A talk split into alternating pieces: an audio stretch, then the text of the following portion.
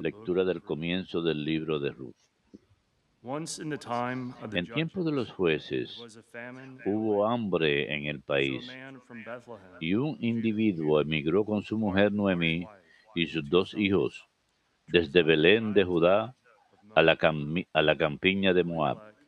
El Elimelech, el marido de Noemí, murió y quedaron con ella sus dos hijos que se casaron con dos mujeres moabitas. Una se llamaba Orfa y la otra Ruth. Pero al cabo de diez años de residir allí, murieron también los dos hijos y la mujer se quedó sin marido y sin hijos.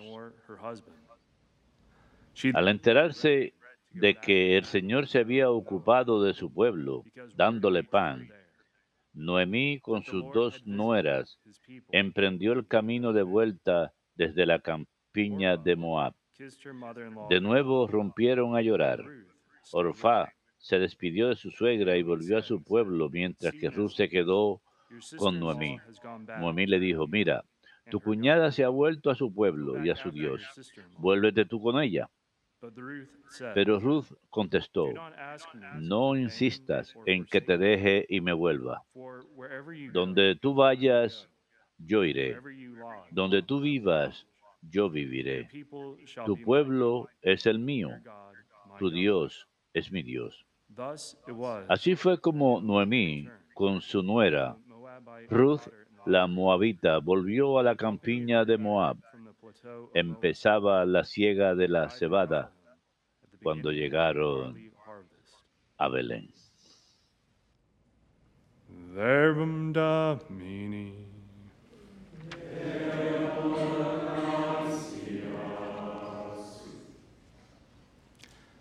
Praise the Lord, my soul. Alaba, alma mía, al Señor. Blessed is he Dichosos a quien auxilia el Dios de Jacob, el que espera en el Señor su Dios, que hizo el cielo y la tierra, el mar y cuanto hay en él.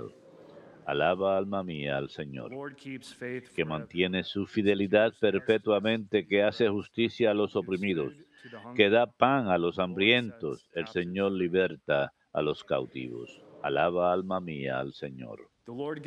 El Señor abre los ojos al ciego, el Señor endereza a los que ya se doblan. El Señor ama a los justos. El Señor guarda a los peregrinos. Alaba, alma mía, al Señor.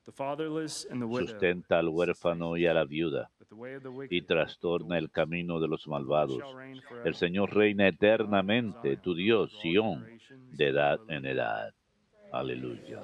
Alaba, alma mía, al Señor.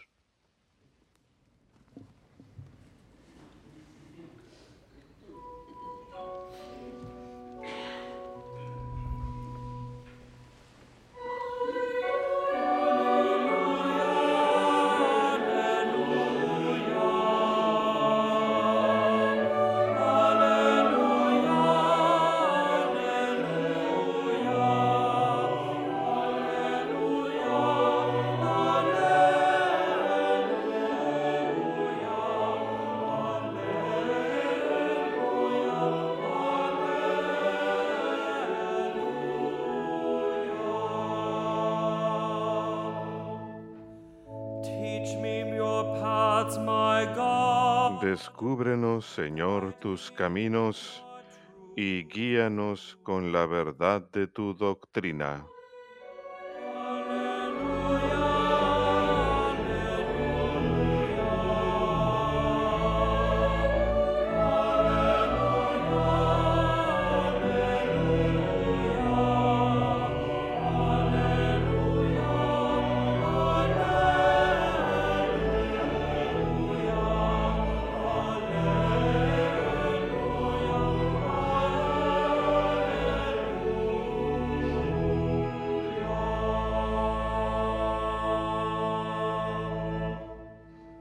Dominus vobiscum.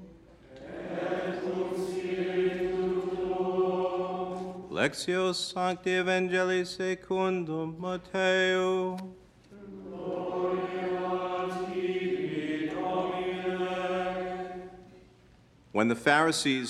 En aquel tiempo los fariseos, al oír que había hecho callar a los saduceos, se acercaron a Jesús y uno de ellos le preguntó para ponerlo a prueba, Maestro, ¿cuál es el mandamiento principal de la ley? Él le dijo, amarás al Señor tu Dios con todo tu corazón, con toda tu alma y con todo tu ser. Este mandamiento es el principal y primero. El segundo es semejante a él. Amarás a tu prójimo como a ti mismo. Estos dos mandamientos sostienen la ley entera y los profetas.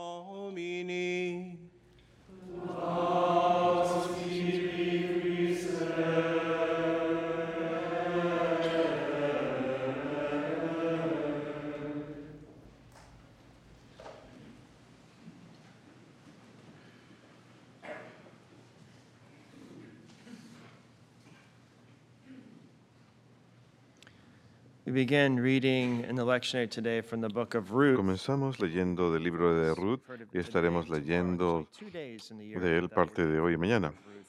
Um. Ciertamente es importante, es un libro inspirado en la Biblia, pero Ruth era del pueblo de los moabitas, un pueblo que tenía historia de ser enemigo de Israel.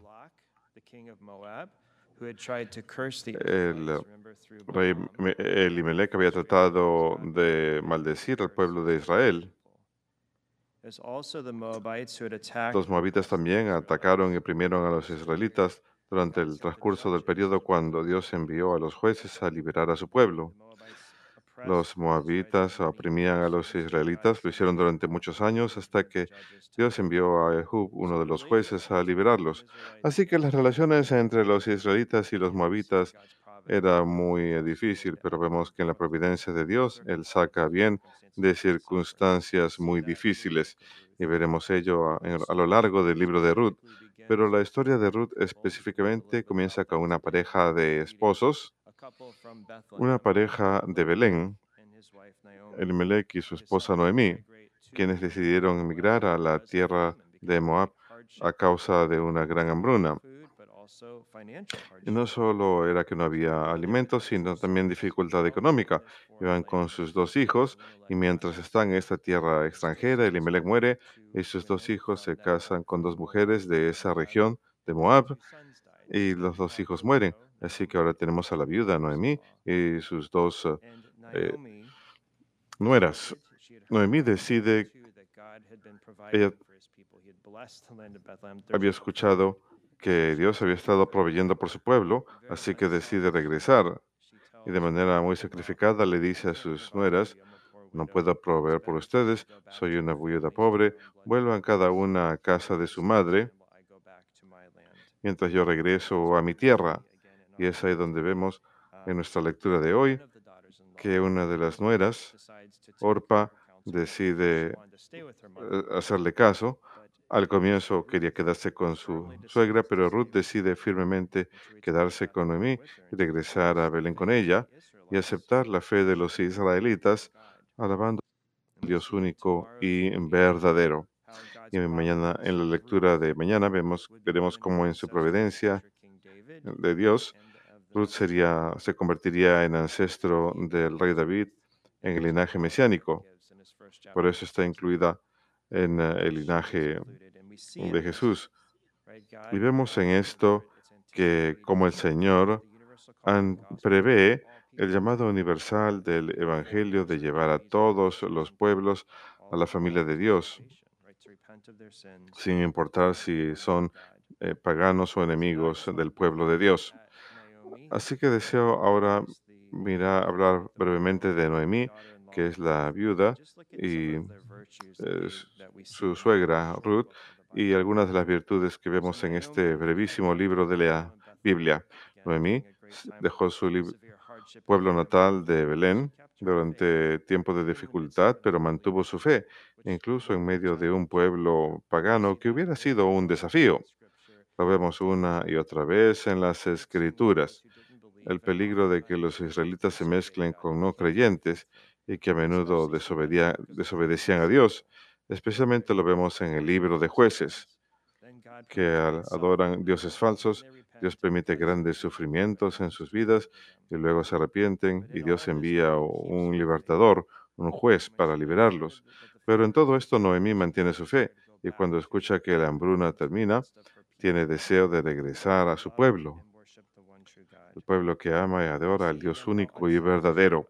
Y vemos cuán sacrificada era cuando se preocupa de sus eh, dos nueras. Pero una cosa en particular acerca de Noemí es el efecto que tuvo en Ruth. Al vivir su fe, algo sucede en Ruth en que Ruth se convierte. Y ella quería tener la misma fe y conocimiento de Dios que su suegra tenía.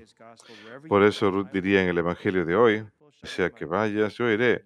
Tu pueblo será mi pueblo y mi Dios, y tu Dios será mi Dios.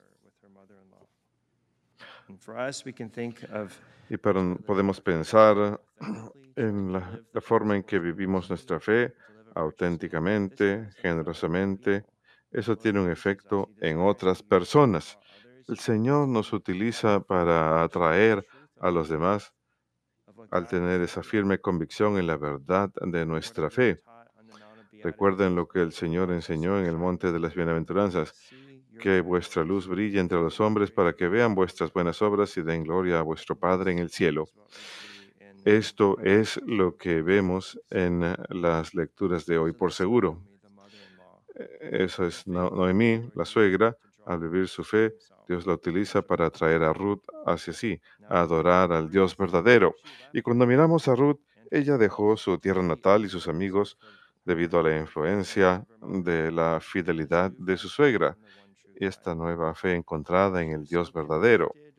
Estaba tan convencida de su deseo de conocer y amar al Dios verdadero que permanece firme incluso cuando su suegra trata de decirle que se quede, e incluso eh, con el ejemplo de su cuñada, el ejemplo que debe haber tenido ante ella, pero esa convicción en esta nueva fe la hace continuar y dirigirse a la tierra de los israelitas, a Belén, y Ruth permanece firme en esto.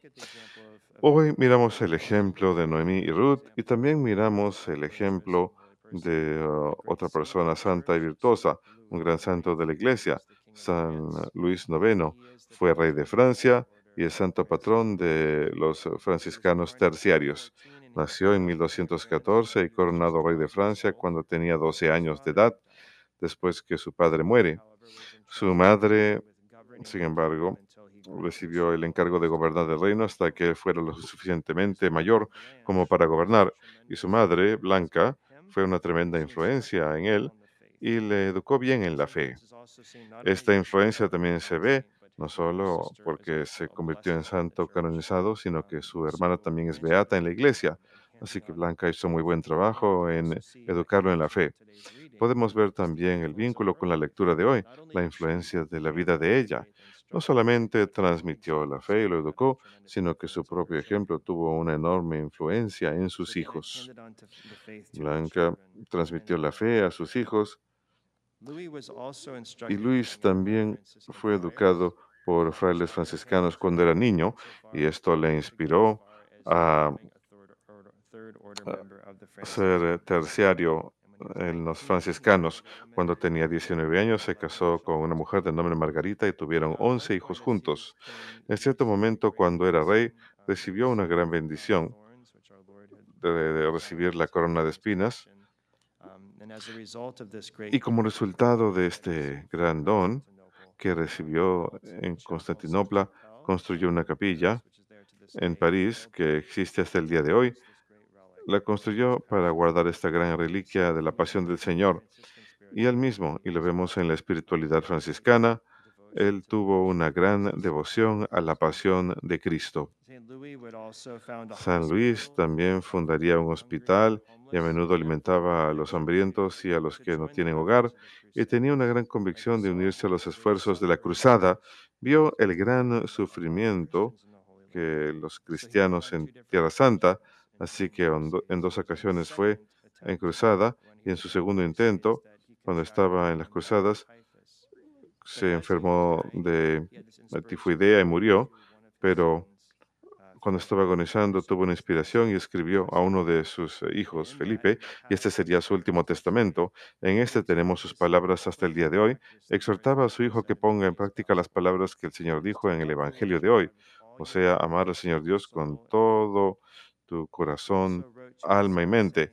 También le escribió, le escribió a su hijo diciéndole, debes permitirte ser atormentado por todo tipo de martirio antes de permitirte cometer un pecado mortal. Luis pues estaba convencido que cometer un pecado mortal es el peor mal en el mundo. ¿Por qué? Porque al cometer pecado mortal perdemos el bien más grande que es la comunión con Dios mismo. Y él quería inculcar eso en sus hijos. A todo coste evitar cometer pecado, incluso especialmente el pecado mortal. Y es un gran recordatorio también de ir a confesarnos regularmente, que si caemos en pecado mortal, no queremos permanecer en ese estado. Lo más pronto posible queremos reconciliarnos con Dios. Y si somos conscientes de pecado venial, somos absueltos en la confesión y fortalecidos para evitar el pecado mortal en el futuro. Él quería inculcar esto en sus hijos, amar a Dios con todo su corazón, mente y alma, y hacer todo lo que pudieran para evitar la ocasión del pecado. Y él amaba a su esposa e hijos muchísimo y rezaba con su familia a diario. Así que fue un buen ejemplo para su familia al inculcar la fe en ellos. Es un modelo de guiar a la familia en virtud hacia Dios. En este memorial de San Luis Rey, pedimos su intercesión para que nos ayude a continuar amando al Señor con todo nuestro corazón, alma y mente, y a que ayude a nuestros seres queridos por el camino hacia el cielo, y a que hagamos todo lo que podamos para evitar el pecado y todos los obstáculos que nos impidan nuestro crecimiento en el amor a Dios y al prójimo.